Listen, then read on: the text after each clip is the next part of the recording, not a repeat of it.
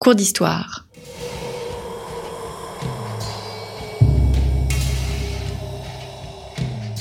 Une émission de la rédaction de Storia Voce.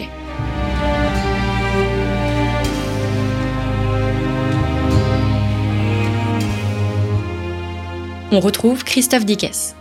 Chers auditeurs, bonjour, bienvenue pour cette nouvelle édition de nos cours d'histoire, des cours d'histoire un peu spéciaux parce que nous avons réalisé cette émission grâce à un partenariat, un partenariat avec l'association Outre-mer Développement.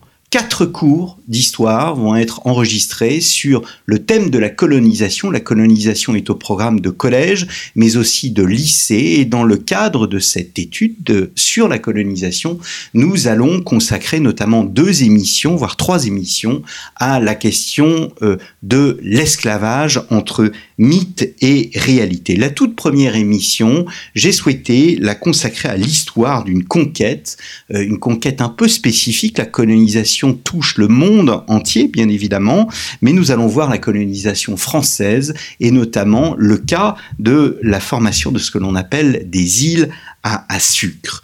Frédéric Régent, bonjour. Bonjour. Bienvenue euh, d'avoir répondu à notre euh, invitation. Vous êtes maître de conférence à l'université Paris 1, euh, Panthéon Sorbonne. Vous êtes spécialiste de l'histoire coloniale. Vous avez déjà écrit de nombreux ouvrages, La France et ses esclaves de la colonisation aux abolitions 1620-1848. C'est un livre qui est sorti chez Fayard et qui a été réédité en collection de poche chez Pluriel et vous venez de publier chez Talandier Les Maîtres de la Guadeloupe, propriétaires d'esclaves 1635-1848. Alors, Frédéric Régent, l'idée coloniale est très souvent euh, associée à l'époque des 19e et du 20e siècle. Or, cette idée coloniale date, on a tendance à l'oublier, de la fin du 15e et du début du 16e siècle.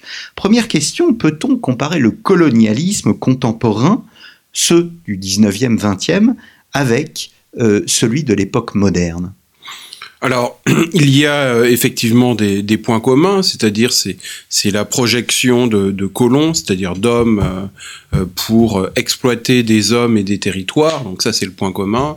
Mais la très grande différence entre les deux colonisations,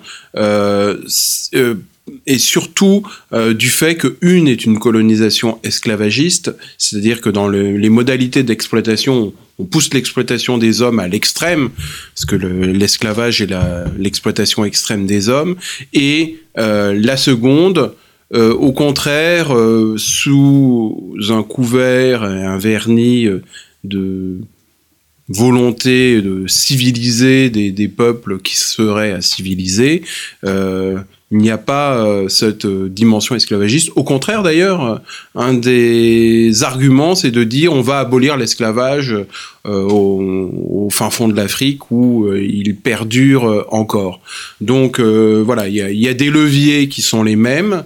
maintenant, dans les buts et les moyens qui sont employés, il y a quand même des différences entre ces deux colonisations. Hum. Alors la colonisation française, écrivez-vous, démarre fortuitement.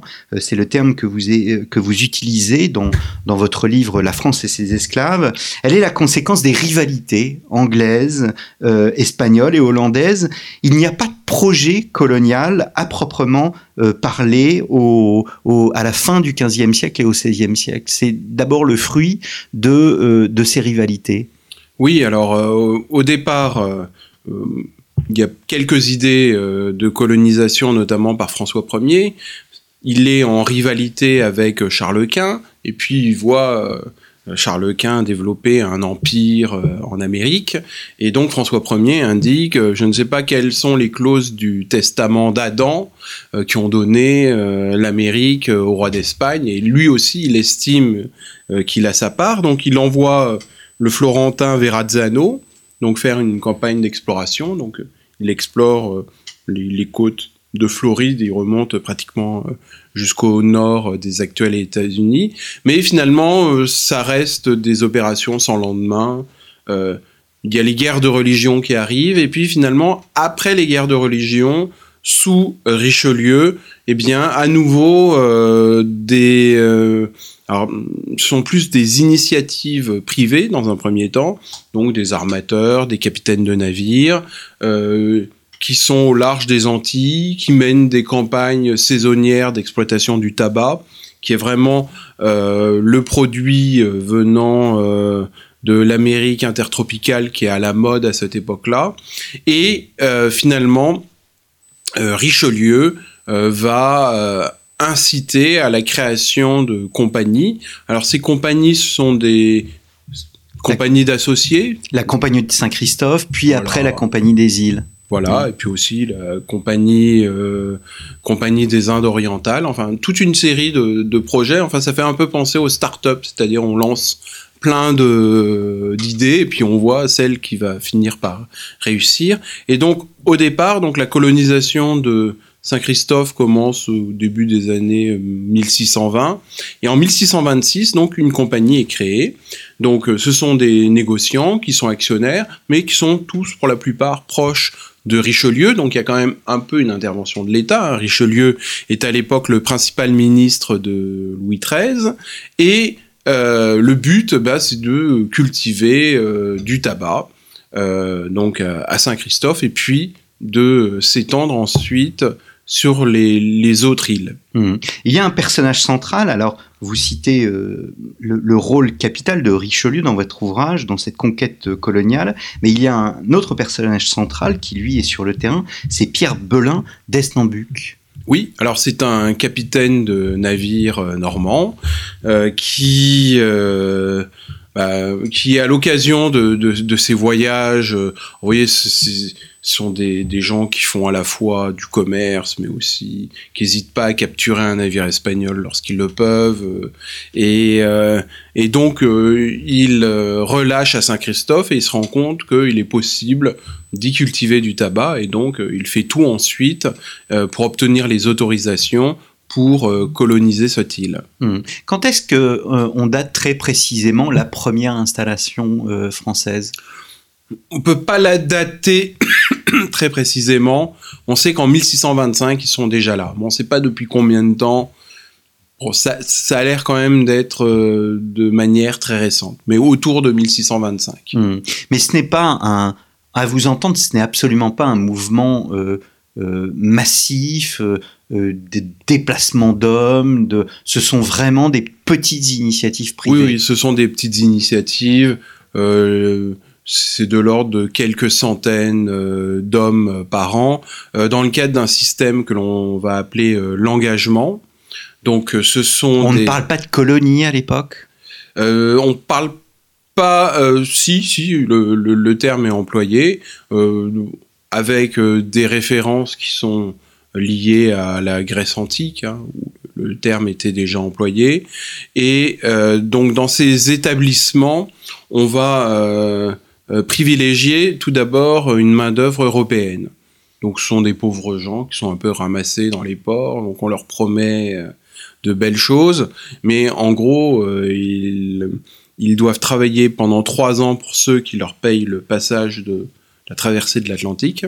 Et puis au bout de ces trois ans, ils deviennent libres, on leur donne une somme qui correspond à la traversée en sens inverse, donc des Antilles vers le Mmh. Royaume de France, ou alors ils gardent cette somme et puis ils s'installent sur place. Ça, c'est une, euh, c'est une découverte que j'ai faite en lisant votre livre, donc La France et ses esclaves, de la colonisation aux abolitions. C'est que les, c'est quasiment un système de servage. Ce sont des gens qui sont au service d'une personne, euh, qui ne sont pas libres, euh, qui dépendent euh, de, d'une autre personne parce qu'ils ont une dette et c'est la dette de leur voyage, de la traversée. Exactement, c'est une forme de servage à durée déterminée, c'est-à-dire limitée à trois ans, mais c'est on est complètement dans le servage. Et dans les rapports d'ailleurs euh, qui existent entre maîtres et ses serviteurs engagés, il y a, enfin, tous les témoignages écrits par les missionnaires s'étonnent de l'extrême violence avec laquelle ils sont traités. Hein, euh, le fouet, les chaînes, voire même euh, des meurtres. et à cela s'ajoutent donc des, conditions de vie qui sont rendues très difficiles par les- le manque d'aliments. Oui. les, les, approvisionnements de la compagnie sont, sont très mauvais. Euh, donc euh, ces populations sont obligées de se nourrir sur place, mais, mais il faut s'habituer à voilà à cultiver du manioc, à se nourrir des, des végétaux qui sont sur place. Et donc euh, il y a des famines épouvantables qui sont également décrites par les, les, les, premiers chroniqueurs et qui déciment cette population. Est-ce qu'on peut parler du coup d'une forme d'esclavage blanc? Alors non, employons les termes. Euh, voilà, c'est de la servitude. C'est de la servitude. Voilà, c'est de la servitude blanche euh, dans des conditions euh, qui d'ailleurs, c'est en quelque sorte un laboratoire de de l'esclavage des Africains qui va suivre, parce que ces, ces peines, donc les chaînes, le fouet, voilà, c'est quelque chose qui va être ensuite transposé pour les esclaves africains. Hmm. 1628, Saint-Christophe, c'est euh, la date, enfin vous datez précisément l'arrivée des, des, premiers euh, esclaves, c'est quelques dizaines. Oui. Euh, or, le, le, commerce, vous soulignez bien le fait que le commerce négrier reste illégal. Alors pour la France, il est illégal. en 1571, il y avait un capitaine de navire donc il y avait débarqué des esclaves à Bordeaux, ils pensaient d'ailleurs les vendre, pratique qui se faisait au Portugal.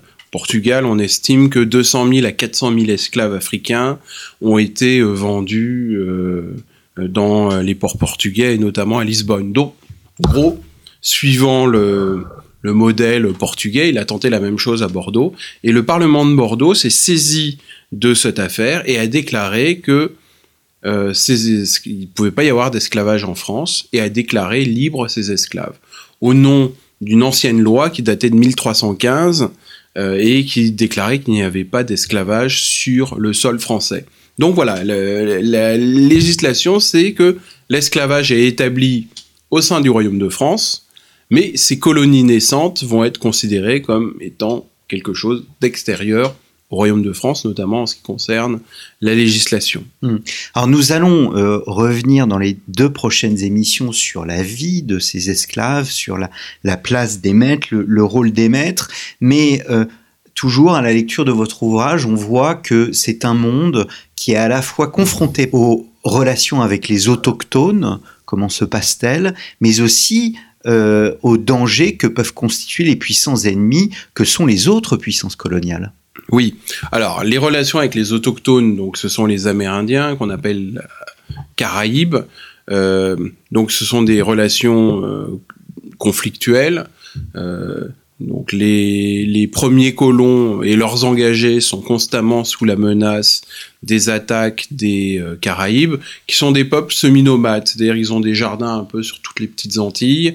Et puis, un moment, ils sont en Guadeloupe, l'autre moment, ils sont en Martinique un autre ils sont en Dominique, et surtout ils sont capables de euh, concentrer toutes leurs forces, d'unir toutes les, tous les groupes euh, de, de Caraïbes pour euh, lancer des expéditions. C'est vrai que les cinq premières années, premières années de la colonisation française sont des années particulièrement difficiles. Et puis finalement, donc, les Français s'installent et euh, en 1660, il va y avoir une répartition des îles entre Français, Anglais et Caraïbes.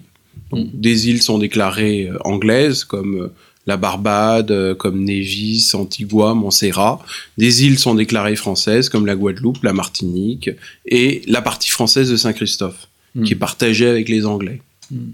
Et il y a des îles qui appartiennent aux, autochtones ou Oui, il y a quatre îles qui sont laissées aux autochtones, mais au XVIIIe siècle, euh, les Français et les Anglais vont commencer à coloniser et ne plus respecter les traités qui avaient été signés en 1660. Hmm.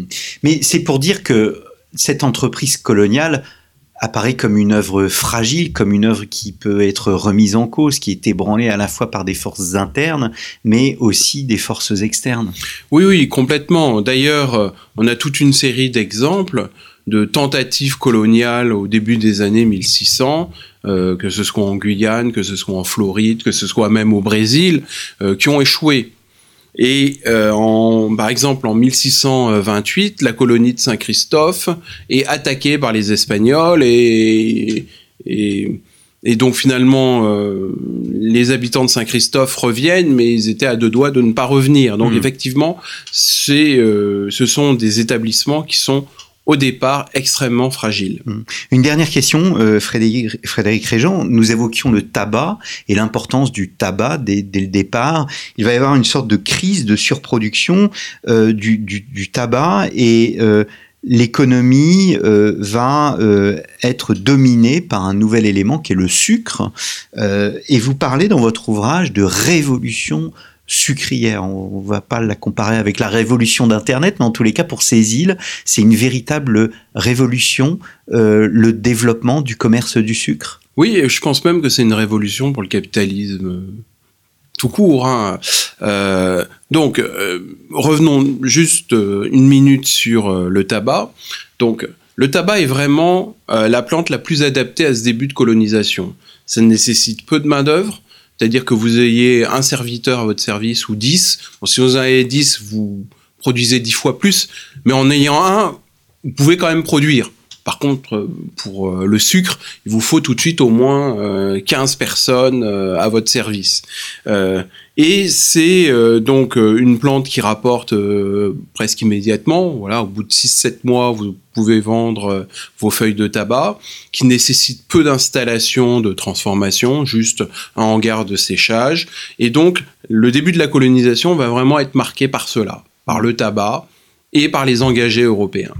Ensuite, donc, il va y avoir une crise du tabac qui est liée à la surproduction avec euh, le développement notamment du tabac euh, dans les 13 colonies, notamment en Virginie, au Maryland, en Caroline du Nord.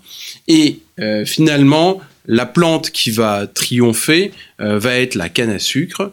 Les Français vont arriver à dominer donc la, production de sucre grâce notamment aux Hollandais. Donc en 1654, les Hollandais sont chassés du Brésil et euh, bah, certains d'entre eux s'installent en Guadeloupe et vont transmettre leur savoir-faire, notamment dans la production de sucre. Voilà. Et le grand changement, c'est que le sucre, a besoin de beaucoup de main-d'œuvre. Il y a besoin aussi d'infrastructures, d'un moulin, d'une sucrerie. Donc il y a besoin de beaucoup d'investissements. Et euh, c'est là que l'on peut parler de révolution sucrière, parce qu'il y a à la fois une révolution au niveau des modalités de travail. Hein, c'est, on les appelle à cette époque-là des manufactures à sucre. On a une concentration de main-d'œuvre, on a une concentration aussi de l'appareil productif, et puis nécessité d'importants capitaux, et puis également, euh, c'est une denrée euh, d'exportation, donc avec des circuits commerciaux qui sont internationaux. Hmm. Voilà. Alors comment vivaient euh, ces hommes euh, Quelle était euh, la place des esclaves dans cette société C'est ce que nous verrons euh, dans les deux prochaines émissions avec vous, euh, Frédéric Régent. Merci beaucoup Merci. d'être venu au micro de Storia Voce. La France et ses esclaves aux éditions plurielles, une édition de poche, et vous venez de publier aux éditions Talendier Les Maîtres de la Guadeloupe, propriétaires d'esclaves 1635-1848. Je vous remercie, chers auditeurs, pour votre fidélité. N'hésitez pas à nous soutenir. Pour ce faire, rendez-vous euh, sur la page Soutenez Storia Voce à partir de notre page d'accueil de notre site internet. Merci beaucoup et à la semaine prochaine pour un nouveau cours d'histoire.